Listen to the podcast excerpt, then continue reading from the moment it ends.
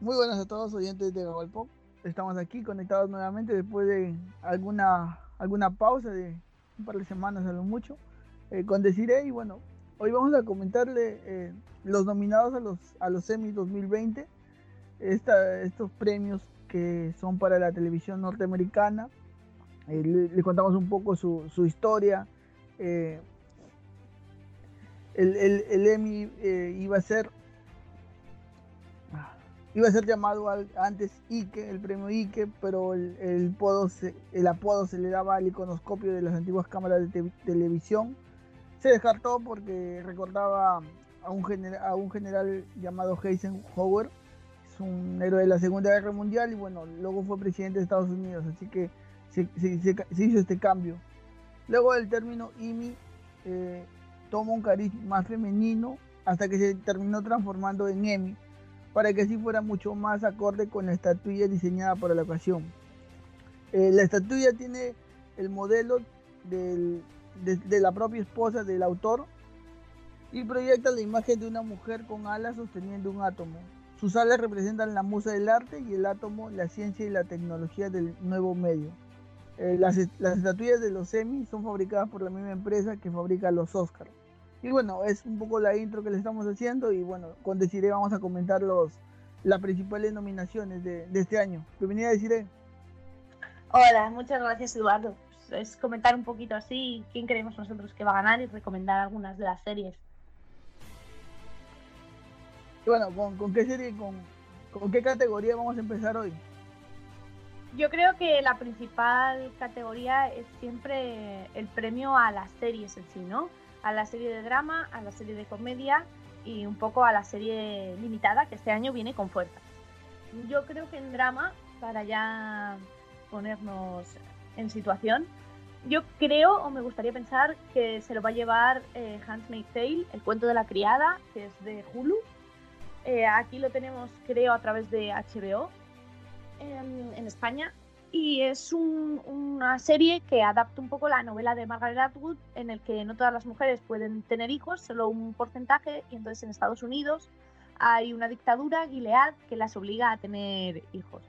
A partir de esta premisa se adaptó en la primera temporada del libro, pero me parece muy interesante em, toda la calidad que ha ido teniendo la serie, porque es verdad que ha mantenido la calidad, aunque ya se ha terminado la novela de Margaret Atwood, y creo que es muy difícil eh, mantener el nivel de calidad con, una novela que se acaba, con, una historia que, no sabes cómo continuar. Es cierto que Margaret Atwood hizo una segunda novela, pero muchísimos años después. La ha hecho, digamos, eh, cuando, cuando la serie ha estado mm, asentada, porque es verdad que se hizo una adaptación a película y que la adaptación a película pues no tuvo después esta segunda parte que ha hecho Margaret Atwood.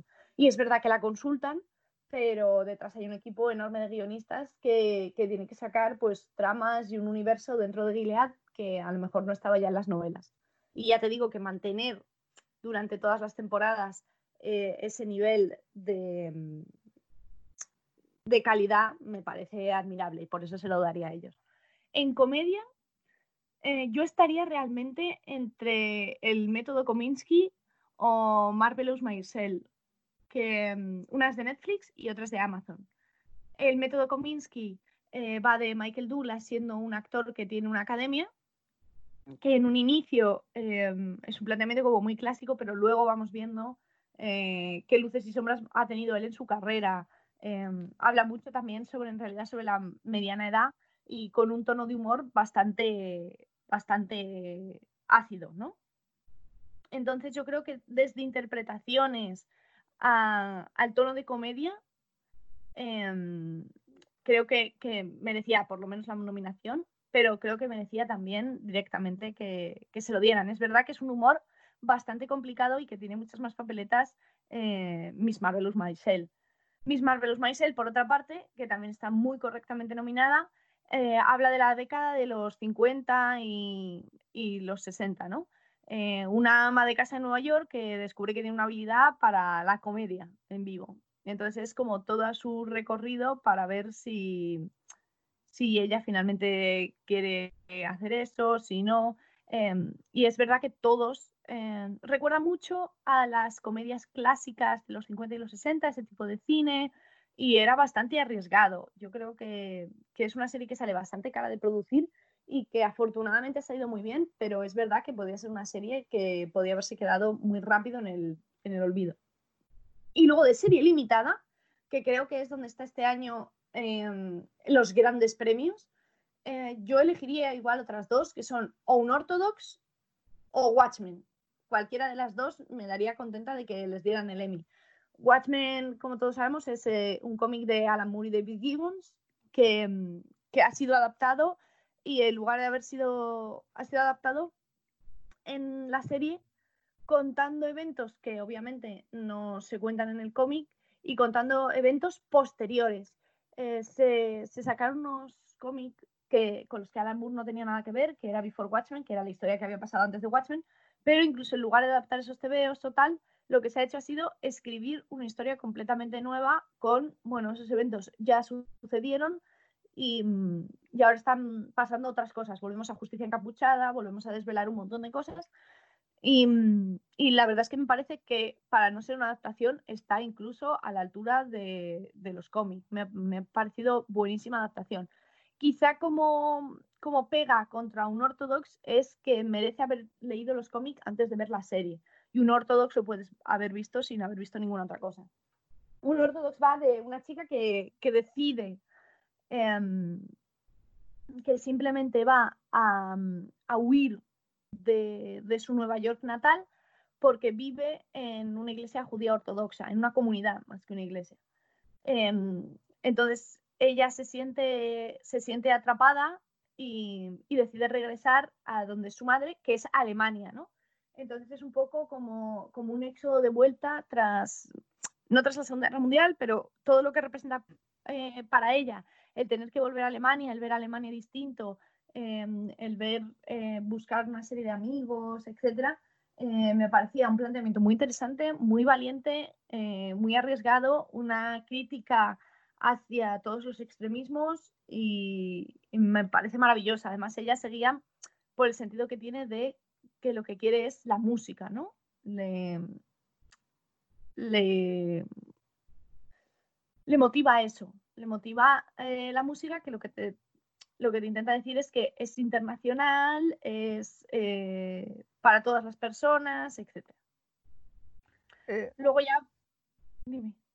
Nos detenemos aquí en Washington porque, por ejemplo, recientemente a, partir de los, de, los eventos que hubo en, en Estados Unidos sobre, sobre este asesinato a, este, a George Floyd, este afroamericano, por ejemplo, eh, Donald Trump dice que tuvo Donald Trump, el presidente de Estados Unidos, se está lanzando nuevamente a, la presidencia y tuvo anunció su manifestación para el 15 de junio en Tulsa, Oklahoma. Eh, hay, una, hay un evento que se narra en la serie, ¿verdad? Es la, la masacre de Tulsa en 1921.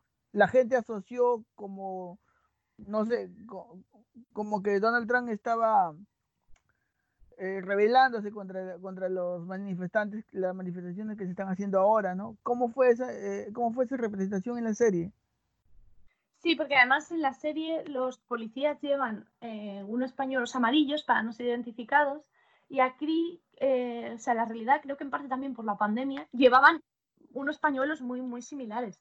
Entonces la imagen que se creó y escoger justo Tulsa fue tan similar a la serie que daba un poco de, un poco de miedo. Yo no sé por qué los asesores de Trump eh, no, no, eligieron u otro lugar u otra representación.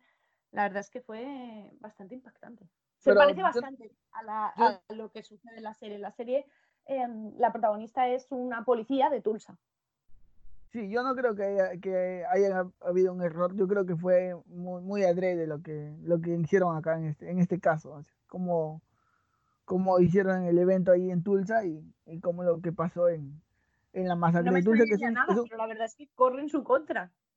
Es un evento real, es un evento real que, que bueno, yo no, no, sabía hasta que estrenó la serie, no, no, no, había leído mucho de eso, y, pero fue algo bien dramático para la, la población afroamericana ahí en Estados Unidos. Sí, sí, sí, sí. Ya, bueno, ya nos salimos aquí en Washington. ¿Qué, ¿Qué, otra serie? ¿Qué otra serie eh, tenemos nominada? Luego también eh, las siguientes categorías eh, sería actor principal de, una, de un drama, que yo se lo daría a Steve Carell.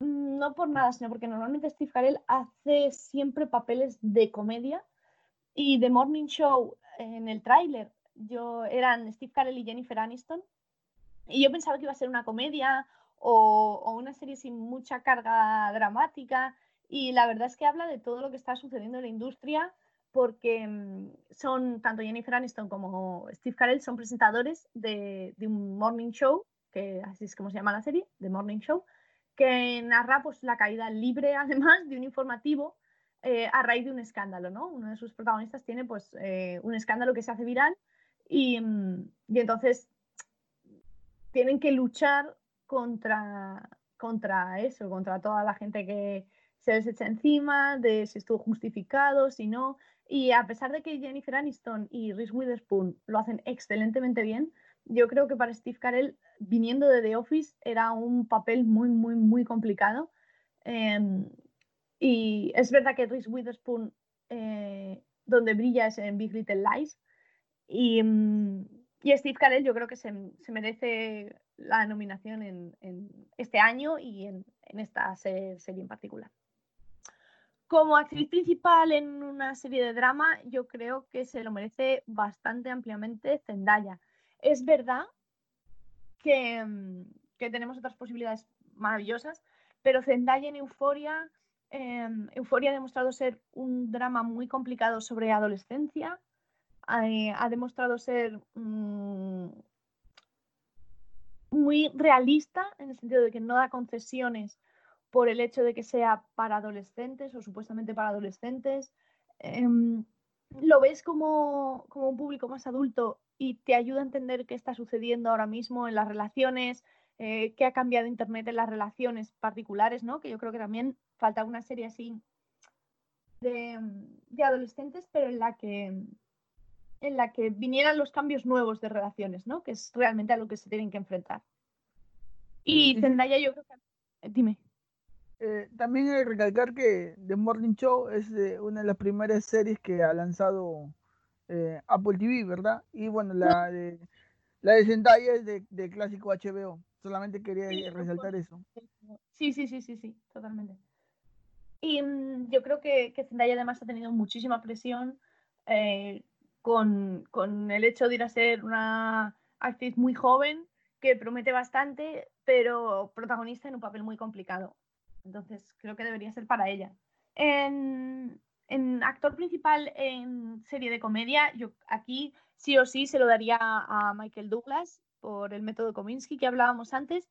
Y yo creo que además, si se le diera a Michael Douglas por el método Kominsky, entendería que la mejor serie se le diera a Miss Marvelous Maisel por ir un poco ¿no? Eh, equilibrando.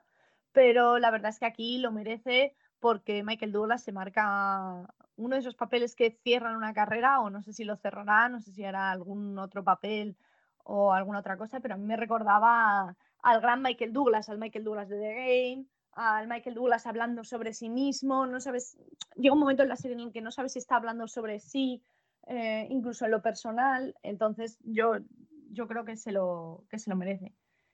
La actriz principal en una serie de comedia, yo cogería a, Rachel Brosnahan de, de Miss Marvelous Maisel, que creo que está estupenda y, y, creo que es un papel bastante difícil de llevar. Eh, y hay un papel principal eh, de actor en, una serie limitada, ¿no? que es la siguiente categoría, se lo daría a Jeremy Irons por Watchmen, que también hemos ya comentado, porque además tiene un papel en el que viaja constantemente del pasado al presente, del presente hacia un supuesto futuro. Em, al principio no entiendes nada de su papel hasta que no va avanzando la serie. Em, y él consigue mantener todos esos registros, ¿no? Consigue que te creas eh, el, el, misterio del personaje. Y me parece maravillosa. En la que sí tengo muchas más dudas es en, la actriz principal en una serie limitada que yo diría, ok, Planchet en Miss América, que mm, Miss América no la hemos, no la hemos comentado. eh, el resumen de, Miss América. Em, además, Miss América, ya solo el nombre te, guía hacia, hacia, lo que va a suceder. Porque em, Miss América es el título del concurso de belleza de Estados Unidos. Eh, Miss América mm, y Mrs. América eh, era una categoría que se daba a las mujeres casadas, ¿no? Tú podías ser o Mrs., que era que no estabas casada, o, Miss, que estabas casada, y de repente salió una, mm, una, categoría nueva que era como Mrs., no sé muy bien cómo se pronuncia, pero que se escribe distinto, que es que tú no querías decir ni que estabas casada ni que estabas soltera. Entonces, jugar con, con el nombre de Miss América em, me, parece, me parece ya de por sí chocante. Pero bueno, la serie en sí es de Kate Blanchett como protagonista, que es una política conservadora que, em, se opone a la enmienda de, la igualdad de derechos ¿no? en los años 70, em, porque era una, un proyecto que, que, promovía igualdad de derechos en materia de trabajo, divorcio entre hombres y mujeres. ¿no? Y ella considera que la enmienda em, arrasaría a la mujer, eh, arrastraría a la mujer a participar en el ejército, a perder privilegios que tenían como amas de casa. Entonces es muy interesante porque yo creo que es como una deconstrucción de eh, lo que ella piensa como feminismo, lo que es el feminismo. No es una serie que dore la píldora a nadie, no es una serie que, que mm, trate de posicionarse, sino que intenta equilibrar puntos de vista, eh, comprender por qué alguien en, un momento es una antiheroína y luego la vamos entendiendo, entender por qué la gente de más edad le cuesta más adaptarse a los cambios. Entonces, en ese sentido, mm, lo que me parece que, que Kate Blanchett lleva el alma de la serie y que merece o la nominación o, o la estatuilla de Emmy. Sira Hanks por un ortodox, que es la protagonista y que igual el peso, todo el peso que hemos comentado de un ortodox recae en ella, unos cambios de registro increíbles. Eh, de hecho, hay una escena, sin hacer ningún spoiler, pero en la que le rapan el pelo, que, se está despidiendo de sí misma, que, que me parece brutal y me parece que, la podían haber enfocado de cualquier otra manera y constantemente eh, son aciertos y aciertos por parte de, ella como, actriz. No es una actriz que se quiera ver guapa en pantalla, sino que lo que nos está enseñando es el realismo en la pantalla, em, aún pudiendo eh, aparecer guapa en ciertas escenas, ¿no? Es decir, mm, mi belleza no está dependiendo de, de, una belleza normativa de tener el pelo largo o de ir maquillada, sino que está dependiendo de que soy libre. Y eso me parece muy difícil de representar. Y luego está Regina King por Watchmen, que es la policía de Tulsa que te comentaba y que lo merece claramente. Eh, todo Watchmen está muy bien hecho, eh, pero quizá por el peso en las series que tienen Shira Haas o Kate Blanchett se lo daría a ellas, pero estaría como entre esas tres, ¿no? No podría decidirme entre esas tres. Luego pasamos al, rol de, supporting actor en, una, serie de drama, que yo aquí claramente, eh, Bradley Whitford, en, el cuento de la criada, mm, creo que esta última temporada en concreto lleva, lleva un peso sobre, sobre su personaje muy grande, porque mm, era un, un actor que empieza muy secundario en la serie, pero poco a poco va ganando mucho peso porque poco a poco vamos descubriendo las políticas de Gilead, ¿no? Y, es él el que toma mm, toda esa conciencia de cómo es Gilead, em, que, tiene que, está en cada, en cada mano en realidad sostener un sistema, ¿no? Y eso es un poco, un poco lo que representa el personaje de, de Bradley de Whitford el, saber qué, qué, haces tú, ¿no? El preguntarte qué haces tú en un sistema así y, me ha parecido muy interesante. Eh, el supporting actress en una serie dramática, yo aquí tendría otros, otros dos favoritos, que es Laura Dem en Big Little Lies, que creo que Laura Dem hace un papel mm, muy bueno y hacía mucho tiempo que, no la veíamos volver con esa fuerza. La hemos visto en Star Wars, pero para mí no era lo mismo de, calidad interpretativa, no por ella, sino por la película en, general, eh, que Big Little Lies. Big Little Lies creo que requiere sobre todo mucho valor para, para hacerlo. Em, es una serie que se ha producido, dirigido, actuado entre mujeres y además mujeres con unas características muy concretas, ¿no? Casi de Hollywood, que eran mujeres que en su momento fueron catalogadas de sex symbol, pero que ya no lo eran. Y, que estamos ante una era en la que en lugar de esas mujeres permanecer calladas y darle la sonrisa a las mujeres que vienen, no solo le siguen dando la sonrisa a las mujeres que vienen, sino que ellas se siguen validando y siguen diciendo, pues si no nos contratáis, hacemos nuestra propia serie, eh, como fue el caso de Reese Witherspoon, Laura Dern y Nicole Kidman en Big Little Lies, y se marcan una serie muy buena, creo que sigue manteniendo muy claro el nivel y que se siguen apoyando entre ellas y creo que Laura Dern hace un papel increíble. Entonces... Mm, Laura Dern también este, ganó el Oscar, no olvidemos, este año con el con Historia de un matrimonio y ese discurso que le da a Scarlett Johansson, que es algo de la Virgen, no recuerdo el título del discurso, pero muy muy bueno sobre lo que se espera de la mujer. Sí, totalmente de acuerdo. Y así que puede ser su año de Laura Dern. Sí, sí, sí. Eh, que además en los Oscar, eh, para mí fue una pena que se lo dieran a Laura Dern y no a, aunque sé que eran categorías distintas, y no Scarlett Johansson, que también me parecía que, que, en, Historia de un matrimonio había hecho, todas las actuaciones son impecables. Impecables. Me agrada, que Scarlett quiera eh, salirse ya del papel de sex symbol, se nota que está esforzándose. Supongo que va a ser algunas otras películas ya donde eh, termine eh, saliendo del encasillamiento de mujer sexy. Y supongo que es lo que está haciendo ella, pues, ¿no? Por eso que se pone a hacer este tipo de películas. También la vimos en Jojo Rabbit, eh, en, matrimonios. está esforzándose la chica. Sí, sí, sí. Yo creo que Hollywood, a fin de cuentas, sigue teniendo el icono, ¿no? De que la que hace de chica sexy no puede obtener el Oscar o el Emmy o el tal. Que ahí también habría que plantearse ese paradigma, pero sí, estoy completamente de acuerdo. Creo que quiere hacer ya otro tipo de, papeles. Sí, buenísimo. Em, y luego mi otra, mi otra apuesta dentro de, esta crítica secundaria en, drama sería Tandy Newton en Westworld, porque creo que Tandy Newton eh, es otra de esas mujeres que ha estado luchando toda su carrera por, grandes buenos papeles. Creo que Westworld eh, desde el inicio eh, ella consigue mm, afianzarse en la serie.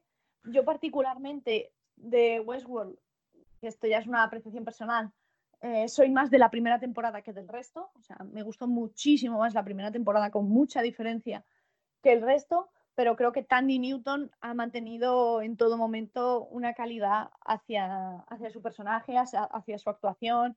Eh, ahora con todo el tema de Black Lives Matter eh, se ha animado a hablar de, lo que ha supuesto para ella en la industria ser una mujer negra, haber trabajado con, gente muy conocida.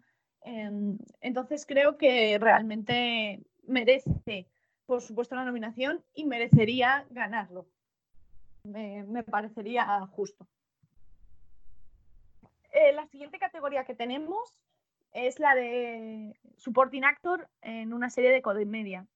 A mí me gusta mucho más, eh, haciendo un inciso así antes de decirlos, me gusta mucho más la, denominación de supporting que de secundario, ¿no? La traducción de supporting que hacemos a español es la de actor secundario y, me gusta muchísimo más actor que, mm, que ayuda al rol principal, más que, más que categorizarlo ¿no? como secundario. Pero claro, creo que no hay una palabra en español como para decir supporting en, en ese sentido. Pero yo siempre lo he pensado, por eso intento cambiar como de supporting a secundario, a, hacer la traducción, pero sin que, ¿no? Bueno, em, supporting actor en una, en una en un rol de comedia, eh, yo creo que está entre Sterling K. Brown y, y, Tony Shalhoub, no sé si lo digo bien, eh, de Miss Marvelous Maisel. Los secundarios en Miss Marvelous Maisel son maravillosos. De hecho, la siguiente categoría, que es Supporting Actress, igual estaría entre Alex Borstein y Martin Hinkle, porque Marin Hinkle, porque Miss Marvelous Maisel eh, es una serie, sí, tiene una protagonista clara, pero es una serie eh, bastante o que tienen bastante peso eh, los secundarios que van opinando, cómo van actuando, cómo van em, apoyando todas las actuaciones, todo, todo el guion. Así que los grandes nominados en comedia en secundarios, yo veo a los de Miss Marvelous Maisel en general.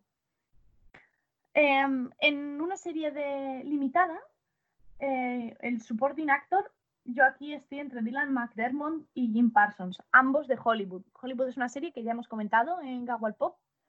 Em, y es una serie que narra pues todo, todo el Hollywood clásico, ¿no? Cómo era el Hollywood clásico, pero con el twist de, ser casi una utopía. ¿Qué hubiera pasado si en el Hollywood clásico eh, no hubiera habido ni homofobia, ni, ni racismo, ni, ¿no? Son como, como un Hollywood clásico idealizado, claramente. Sí, y Hollywood es eh, la comentamos con Moisés Sigre hace algunas semanas, búsquenlo ahí, está en los en, el canal o en Spotify, en donde, donde quieran escucharlo. Y además de que Jim Parsons ya es muy, bueno, acá dice una palabra caserito de, los de los Emmy y está muy acostumbrado, ¿verdad? A, ir ganando estos premios. No sé cómo le, irá contra, contra Dylan McDermott. Yo creo que la verdad Dylan McDermott se lo merece bastante, bastante. O sea, yo parece que ahí ya depende de la academia a quien quiera ¿no? dárselo, pero creo que se lo merece y que además es una oportunidad, porque como tú dices, Jim Parsons ya ha estado ahí, eh, ya ha estado en los semis muchísimo con Big Bang Theory, pero Dylan McDermott, mm, no sé yo hasta qué punto habrá estado. No sé si es su primera nominación o no, pero mm, merecería también ganarlo. En, en Supporting Actress de, de, una serie limitada, claramente Jan Smart en Watchmen em, hace un papelón. Yo creo, yo creo que tiene muchísimas posibilidades de que se lo den. Em, es el personaje, sin intentar desvelar nada por si queréis ver Watchmen, es el personaje que une el pasado y el presente. Em, es un agente y del, del, FBI y mm, poco más puedo contar sin desvelar nada. y me parece no, no, sí, cuenta. Y me parece maravilloso el, hecho de eh, que no es una. No es un papel de lo que nosotros veríamos como normalmente una persona mayor, sino el consejero, sino que es un papel muy, muy, muy rockero. Es un papel eh, muy macarra eh, es un papel muy novedoso y, yo creo que, que, Jan Smart lo merece, lo hace impecablemente y lo merece. Luego tenemos el, el voiceover. El voiceover es una figura que hay en Estados Unidos, bueno, que también hay aquí, que es el del, doblador. Eh, en Estados Unidos se usa también incluso para retocar las películas, eh, incluso en imagen real. O sea, un actor puede tener un voiceover en un momento determinado eh, en imagen real. Por eso cuando se dice lo de que se ven, no, es que yo la veo en original. Bueno, tú ves en original el corte que ha hecho el director, pero cualquiera de los actores que estás viendo en pantalla puede tener un voiceover y no ser su, voz o su actuación original. Pero también se asocia en Estados Unidos y aquí, por supuesto, al doblaje, a, a em, series animadas o imagen real pero que necesita de algún personaje que, va a ser animado, etc. Yo creo que este año los, posibles ganadores son o bien Nancy Cartwright por Los Simpson. Nancy Cartwright es la, voz clásica de Bar Simpson, de, de Nelson, de Ralph, mm, que, eso es que es una voz bastante reconocida, eh, que ha estado ya premiada un montón de veces. Entonces, eh, otro de los nominados es Hank Azaria, que es el que hace el profesor Frink, de Moe, del chef Bigun, también por Los Simpson, que hace muchísimos secundarios, pero que son secundarios, pero son muchísimos. Entonces, prácticamente está en un montón de capítulos de Los Simpson porque si no hace un personaje, hace otro y siempre aparece alguno, ¿no? Siempre aparece Moe o Bigun o, incluso en varios capítulos llega a hacer de varios personajes. Y luego está em, también un grandísimo nominado que yo creo que tiene muchísimas papeletas para que se lo den, que es Taika Waititi, eh, que hace de IG-11 en The Mandalorian. Mandalorian es em, una serie de Star Wars que está ahora mismo en Disney Plus, en la nueva plataforma. Ha sido, ha sido uno de los buques insignia de la nueva, de la nueva plataforma de Disney Plus. Y mm, es una especie de western de Star Wars. ¿no? Eh, yo creo que junto, junto a, mm, a la película de Han Solo, eh, Mandalorian es de lo mejor de la nueva era, ¿no? Si yo tuviera que coger algo de la nueva era, sería la serie del Mandalorian, el Mandaloriano, lo han llamado aquí, y, la, película de, Solo. Esa película tuvo muy, mala recepción en cuanto a taquilla, no la llegué a ver porque ya me desanimó todo lo, todo lo que se habló sobre pues, esa. A mí me gustan más que las que la trilogía nueva es verdad que es una película puramente de aventuras, muy en el sentido incluso de Indiana Jones.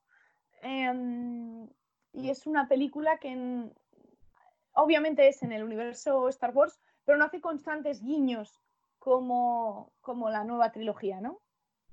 Yo creo que la película tuvo, no sé si es una falla, pero el hecho de que Harrison Ford esté prácticamente apropiado de, del personaje evita que, que cualquier otro actor que quiera cogerlo lo, lo puede interpretar eh, bien para el, para el fandom, digo, ¿no? Porque siempre leí, yo hablo de leí porque no, no soy tan fanático de Star Wars, eh, que eh, no sé si era una crítica a su actuación o qué, pero lo comparaban demasiado con Harrison Ford y era es algo muy alto por ese actor.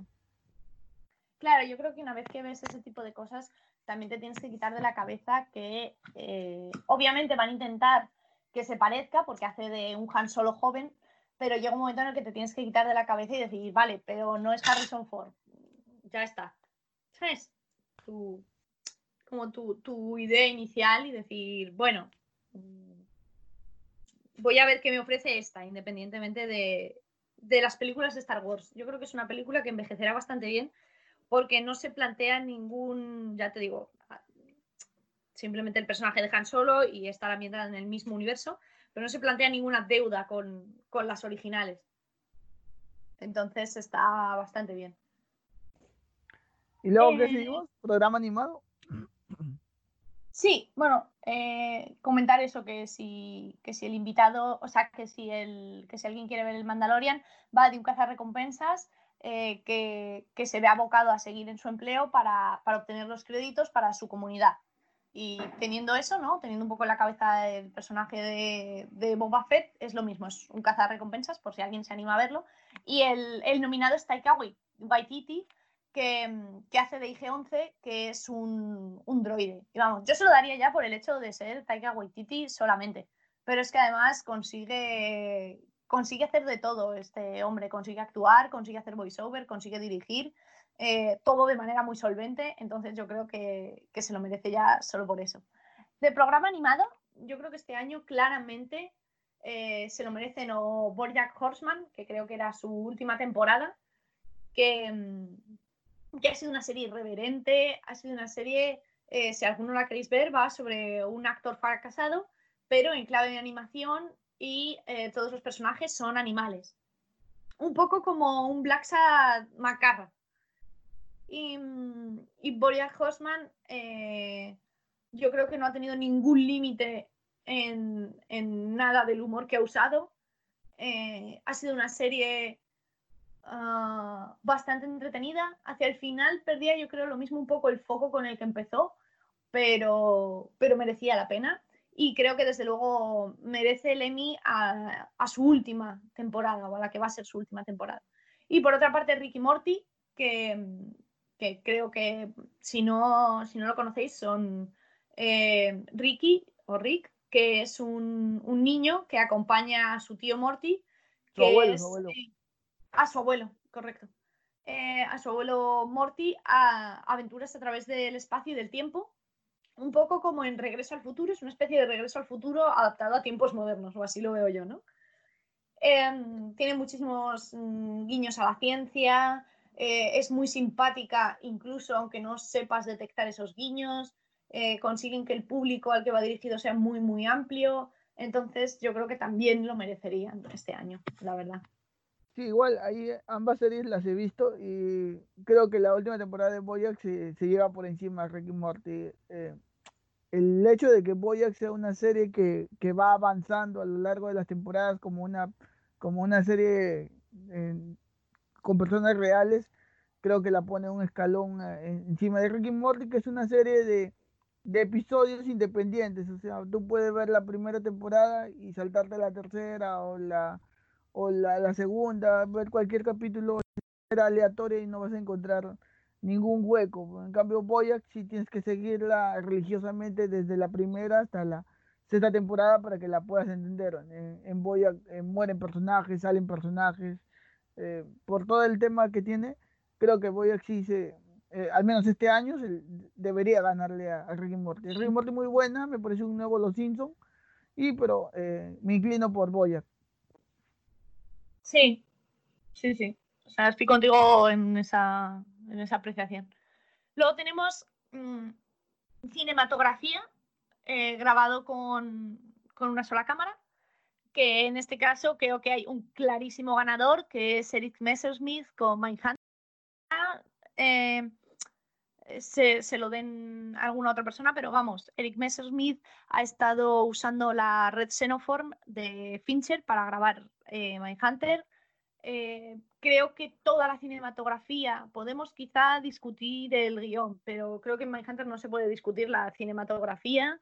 Eh, y la atención al detalle en el que está grabado. Es verdad que hay muchos capítulos eh, grabados directamente pues, entre Eric Messersmith, Fincher, eh, los coloristas habituales de Fincher. Entonces está todo muy, muy cuidado. los personajes prácticamente están ya no solo maquillados, sino esculpidos con la luz de la serie y reflejar eso en cámara es muy, muy, muy complicado. Creo que Eric Messersmith ha ido tomando mucho peso él mismo en la industria. Eh, ha sido, es el cinematógrafo, todavía no, no lo hemos podido ver, obviamente, pero por lo que todo el mundo dice, eh, va a ser otra gran obra maestra de Fincher, que es Mank, que es, digamos, su película soñada y ha confiado en Eric Messersmith para hacerla. Entonces yo creo que, que es una gran apuesta.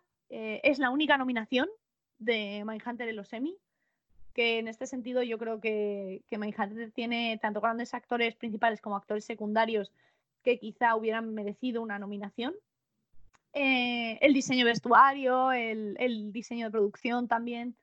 Y, de momento es la única, bueno, de momento ya, para este 2020, es la única nominación. No sabemos si va a haber más serie, que quizá es lo que haya frenado un poco, ¿no? A, a nominarlo a los Emmy. No sabemos si es una serie que va a continuar o no está, mm, está en el aire, tanto Fincher como Charlie Theron, que son los principales productores, tienen otros proyectos, em, así que de momento tendremos que esperar bastante, pero creo que se lo merece bastante Eric Messersmith.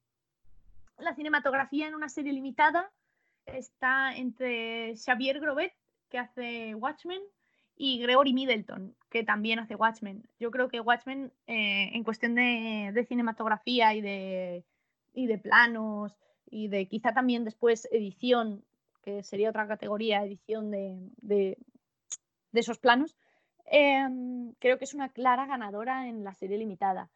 Es cierto que un Ortodox, por ejemplo, está muy bien grabada, muy bien hecha, pero la complejidad que tiene Watchmen de planos, de constantemente sacarnos a la realidad y volvernos a meter.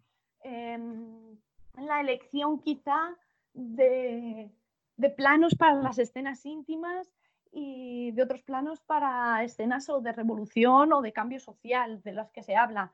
Em, creo que todo eso realmente merece tanto la nominación como, como los premios Watchmen en, en, ese sentido. La siguiente, muy interesante que tenemos, es em, el premio de, eh, ya entramos en, la parte de, vestuario, ¿no? Que es, eh, yo no sabía que los semi dividían entre em, vestuario histórico y vestuario de ciencia ficción o fantasía y vestuario eh, contemporáneo. Me parece una buenísima categorización. Entiendo que los Oscar, al ser una gala que se ve em, por millones de personas, quizá tiene que ser una gala más corta, aunque los Emmy en realidad ahora también, pero quizá tiene que ser una gala más corta, una gala más concentrada.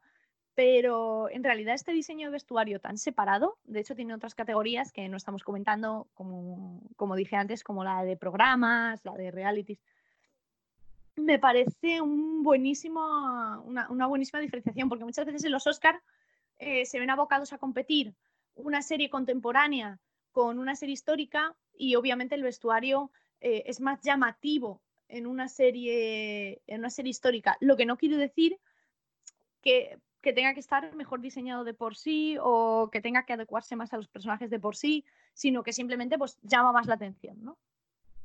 entonces en este caso en histórico eh, yo estaría claramente entre Hollywood y Miss Marvelous Maisel eh, puede ser que es porque simplemente me gustan los dos periodos de tiempo o, puede ser porque en Miss Marvelous Maisel yo creo que forma parte de la serie toda esa estética y, en Hollywood porque me parece muy adecuado cada tipo de vestimenta a cada personaje. Creo que han ido definiendo cada personaje ya en cómo iba vestido y ambas me parecen que, tienen posibilidades. En fantasía y ciencia ficción, aquí yo me encantaría tres pero es verdad que he separado un poco fantasía de ciencia ficción. Yo en fantasía, que no está separado en realidad en el, premio, en fantasía se lo daría a Carnival Row por todo el tema de las hadas. Eh, Carnival Row es una serie eh, de Amazon, así muy resumido por si alguien se anima a verla, en la que hay un detective estilo Jack el Destripador, pero en un mundo de hadas. Es el, Londres de, esos tiempos. Em, y las otras dos nominadas o que, o que nominadas, digamos, como apuestas mías, son o Handmaid's Tale o Watchmen. Ambas se lo merecen. En ambas em, los diseños de vestuario son esenciales. En Handmaid's Tale han llegado a ser icónicos, ¿no? Eh, sus, criadas vestidas, eh, la diferencia entre Canadá y Estados Unidos, también marcado por vestuario. Entonces, eh, creo que lo merecen. Y Watchmen, igual, esos policías que antes comentábamos, cubiertos, esa, búsqueda de la iconicidad también me parecía bastante, bastante relevante. En contemporáneo, en realidad yo se lo daría o a un ortodox por la complicación de, reflejar el mundo ortodoxo, de reflejar mm, la boda, de reflejar mm, cómo visten ellos en su en, su ámbito privado, todo eso. Eh, y por otro lado, Euforia. Creo que Euforia define igual muy bien los personajes eh, a través de, la ropa y que se lo merecen. Dirección de una serie de comedia, pues eh, yo creo que está entre Daniel Paladino y Amy Sherman, los dos por Miss Marvelous Myself, que es una serie tremendamente bien dirigida. Willy Grace, em, Will of Lucy, de la NBC, que, bueno, es una serie de, hace ya bastante tiempo que, mm, esta nominación es de James Burroughs y creo que puede tener eh, alguna papeleta. No obstante, yo estaría dudando entre a quién de mis Marvelous Myself se la doy. La dirección de, una serie de drama, eh, en realidad yo creo que estaría igual que la otra estaba entre mis Marvelous Myself eh, esta está claramente entre los dos directores de Succession, que es una serie que hasta ahora no hemos estado nombrando, pero mm, es eh, una serie del HBO también recomiendo ver, que es sobre una familia que es un desastre, pero es dueña de un imperio de medios audiovisuales. ¿no? Entonces ahí a partir de, mm, eso, pues cada uno eh, va tirando hacia, hacia lo que ellos hacia lo que ellos eh, quieren eh, y a todo esto ven como el, patriarca de la familia eh, abandonará la compañía en, algún momento por, cualquiera de las cuestiones que se les pueden plantear. Em, entonces es quién se queda con qué parte, cómo, hacia dónde van a dirigirlo. Es un poco eh, qué sucede con aquellas antiguas fortunas en las que sí se tienen descendientes para que cuiden de ellas, pero no sabes si el descendiente va a ser solvente para hacerlo. Entonces me parecía muy, me parece muy buena serie, me parece muy, muy bien dirigida. Eh, y la dirección por una serie limitada, yo creo que está entre cualquiera de las, de las dos que hemos estado constantemente luchando. Un Orthodox y Watchmen. Creo que Watchmen, al tener tres nominados, que son Nicole Cassell, Steve Dean y Stephen Williams, creo que van a tener eh, más posibilidades que un Orthodox, que lo dirige María Schrader eh, entero. Pero creo que, que María Schrader, como creadora, a partir de un Orthodox, le den el premio o no, va a tener muchísimas más posibilidades y creo que vamos a ver más cosas de ella. Entonces, en realidad ahí el premio está un poco entre a quién se lo quieran dar también como, como serie. Em, luego, por, por, otra parte, tenemos eh, peluquería, digamos, que ya como de lo que, de lo que completa el look que aquí en este caso sí se lo daría a This Is que es una serie que, de la que mm, hemos estado hablando, hablando mucho, que, es un drama em, de la NBC y, que ha recibido bastantes buenas críticas eh, y que va de un matrimonio que están a punto de tener trillizos, ¿no? Y atraviesa una, como una crisis personal y tienen que ver hacia, hacia dónde van. Y luego, por otra parte, la peluquería de Handmaid's Tale mm, me parece maravillosa, básica en la serie. Me parece que define a los personajes en función ya no solo de cómo van vestidos, sino de cómo van peinados, de cómo van maquillados. Eh, y hacer todo eso es bastante complicado. En, en, peluquería de histórica creo que está un claro ganador, que es The Crown, que, en la que la peluquería hace que se parezcan directamente a los personajes originales, ¿no? Em, el hecho de, estar haciendo una serie sobre Isabel de Inglaterra, eh, teniéndola viva, teniéndola en el trono, creo que es bastante arriesgado. Eh, te arriesgas mucho a la comparación entre, em, entre ella y el personaje original, que todo el mundo todavía tiene en la cabeza de manera contemporánea. Entonces creo que, en peluquería la verdad se lo, merecen ellos.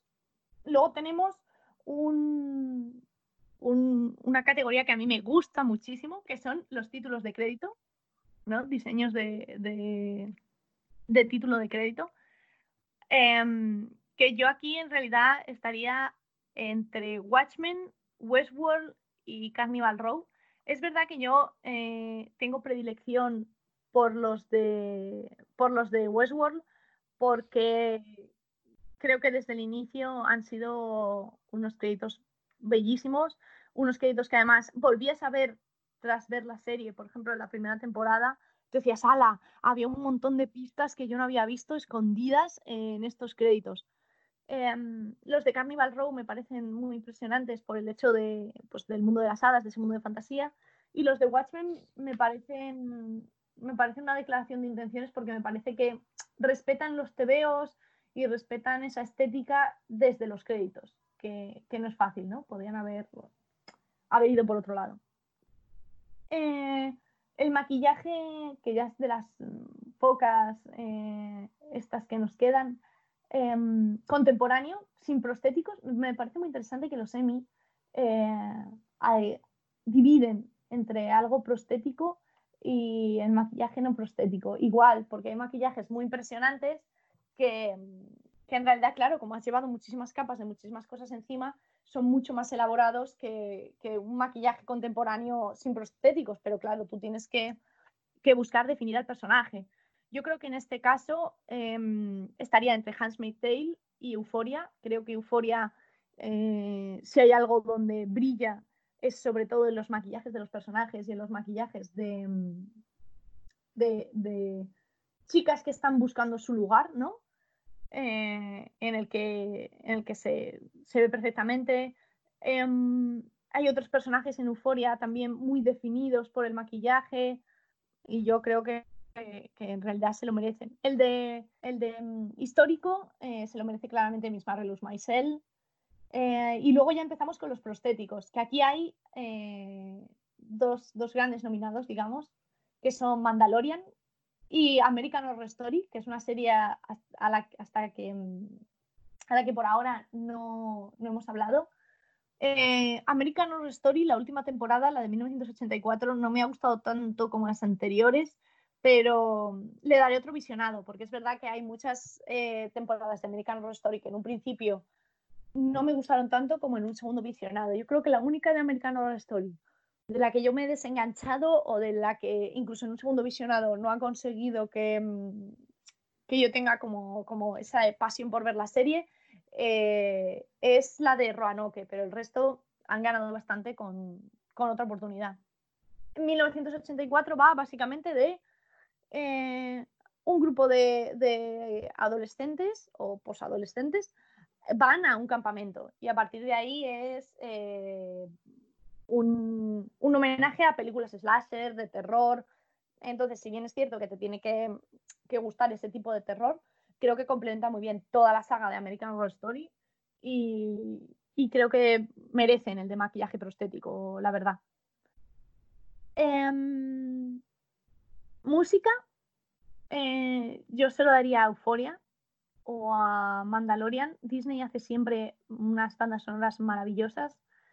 Eh, siempre mm, eh, tiene en cuenta tanto la intención como eh, los compositores a los que contrata, el tono. Mm, me parece en ese sentido bastante, bastante adecuado que, se la lleva el Mandalorian, aunque lidia bastante con euforia.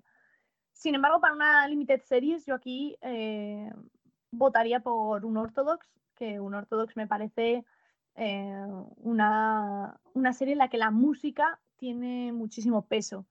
Em, ya no solo peso la música en sí, sino también un peso narrativo, un peso de referencias. Entonces creo que, merece la pena que tengan ese, ese, premio. Em, música original y con, con lyrics, con letra, en realidad hay dos grandísimas nominadas que son Euforia, que, imagino que pueden dárselo, pero claramente Miss Marvelous Maisel, que, que lo merece, que nos recuerda a Broadway, que, nos recuerda a, toda esa época. Eh, está muy bien compuesta, muy bien interpretada y, y yo se lo daría a, a mis Marvelous Myself.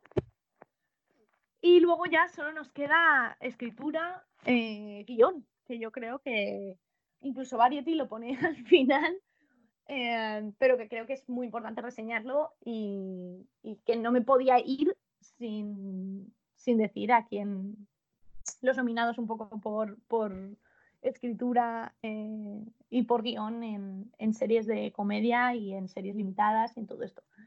Yo creo que en, la serie de comedia está nominada Lo que hacemos en las sombras.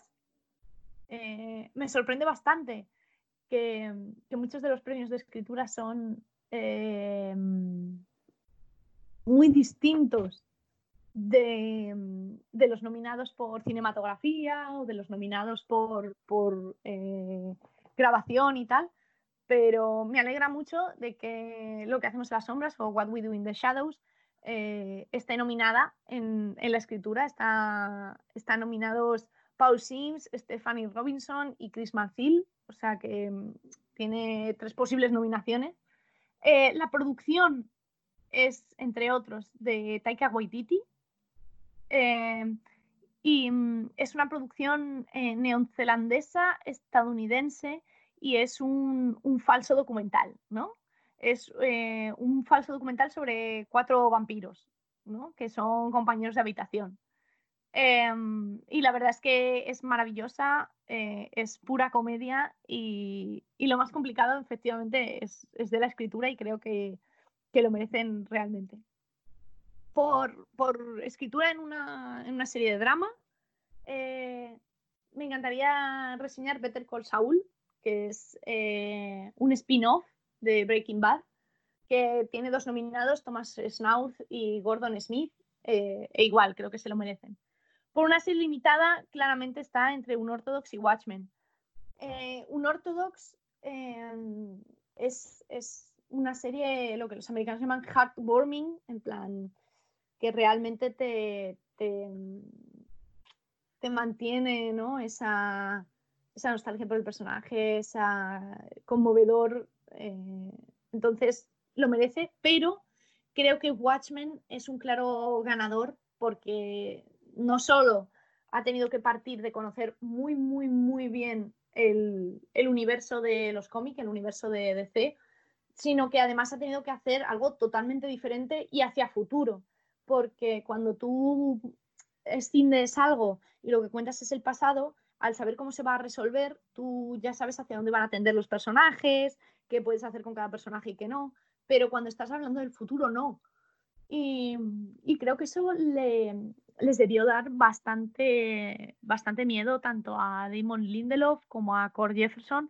Damon Lindelof sacó una carta el primer día que se estrenaba Watchmen diciendo que tenía un profundo respeto por los cómics, que mm, siempre había sido aficionado, que eh, esta temporada de Watchmen era el, el icono ¿no? para su vida y que, y que esperaba hacerlo bien.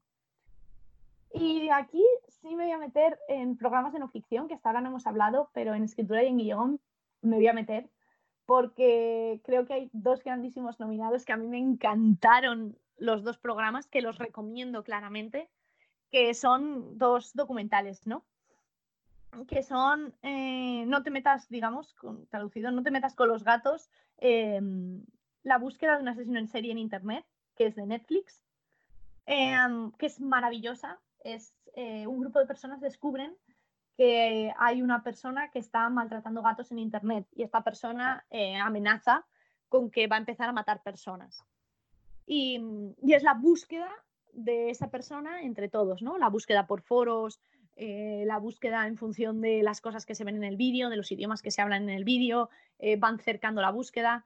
Em, y la verdad es que imagino que no fue un programa nada fácil ni de montar ni de, ni de escribir en, el sentido de eh, organizar una planilla para que todo tenga sentido y para que todo vaya hacia siempre subiendo un punto más, ¿no? Lo que, lo que te están hablando es que la condición humana siempre puede ir un poco más allá. Y, me pareció la verdad muy impactante y, y como, como concepción de serie me gustó bastante.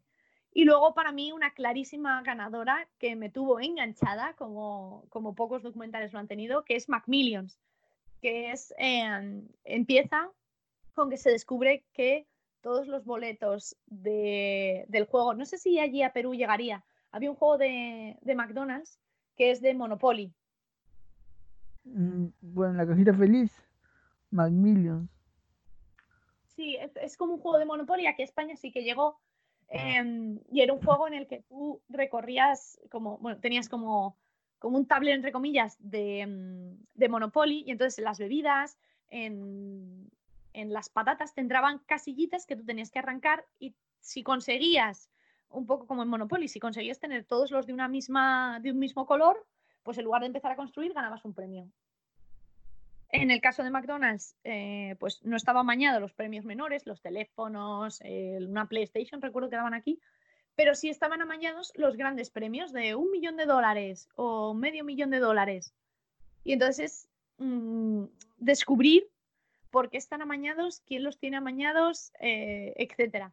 Y te tiene enganchado, o sea, es una serie que em, tanto James Lee Hernández como Brian Lazarte em, consiguen tenerte enganchado a cada entrevista del FBI, a cada entrevista de las personas que estuvieron involucradas eh, y a cada entrevista de todo. Y está, es increíble, la recomiendo muchísimo.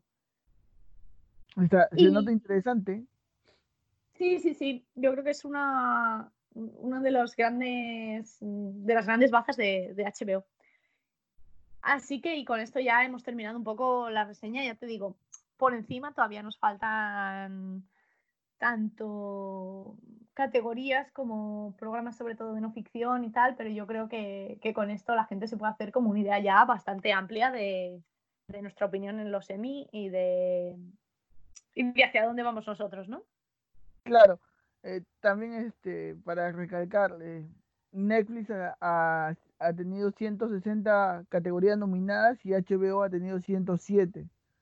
Pues, nuevamente podemos empezar a ver cómo el, streaming sigue marcando paso, aunque HBO no se quedaba atrás, tiene eh, su streaming también, pero Netflix ahí creo que este año, si bien es cierto, ha sido malo para el cine y la industria en físico, creo que todo lo, todo lo que es contenido en streaming ha, levantado bastante. No sé qué tanto se pueda mantener su, hegemonía, pero por ahí, ahí vemos a, Netflix cómo ha crecido eh, a grandes saltos este año.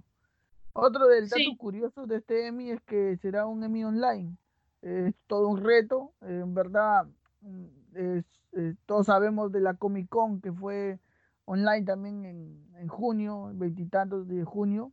Eh, lamentablemente creo que pasó un poco desapercibido por el hecho de que Disney y DC no, no estuvieron presentando nada, nadie quiere presentar nada, pero no sé si le fue bien realmente a la Comic Con con todo que presentó. Es todo un reto para los de los Emmy a, hacer este, este evento, no sé cómo lo irán a hacer, si montarán el show tal vez igual, pero sin invitados, sin nada, y pero vamos a ver, pues, ¿no? Yo creo que, mm, que nadie se está aventurando a, a decir nada porque tienen miedo sobre todo por los, por los, por los estrenos, ¿no? Por decir mm, algo que a lo mejor estoy patrocinando, luego lo mismo no tiene, no tiene esa salida.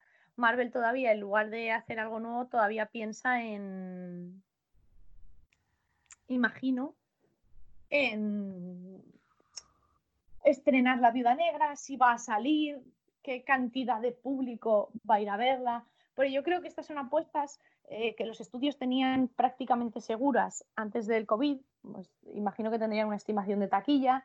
Um, es cierto que a lo mejor Viuda Negra solo pues va menos gente que a ver eh, Los Vengadores en, en, total, ¿no? Pero, um, pero es verdad que son películas que, calientan la taquilla antes de un nuevo Vengadores, que pueden eh, presentar nuevos personajes, es decir, que un Vengadores nuevo con gente nueva mm, no tendría sentido si, no se han presentado un poco antes o si no ha sido hablando de esos personajes. Entonces, eh, yo creo que los estudios, y sobre todo Marvel, tenía todo medido em, para que sucediera en escalada una cosa después de otra, ¿no? Entrábamos en una etapa nueva en la que no iba a haber Iron Man, no iba a haber muchísima gente. Em, y claro, preparar todos esos nuevos ahora sin, sin saber si vas a estrenar o no, sin saber si esa película se puede quedar antigua o no, sin saber las condiciones de rodaje. Em, el otro día comentábamos que, que em, Jurassic World eh, ha tenido que subir 5 millones de su presupuesto solo en protecciones contra el COVID.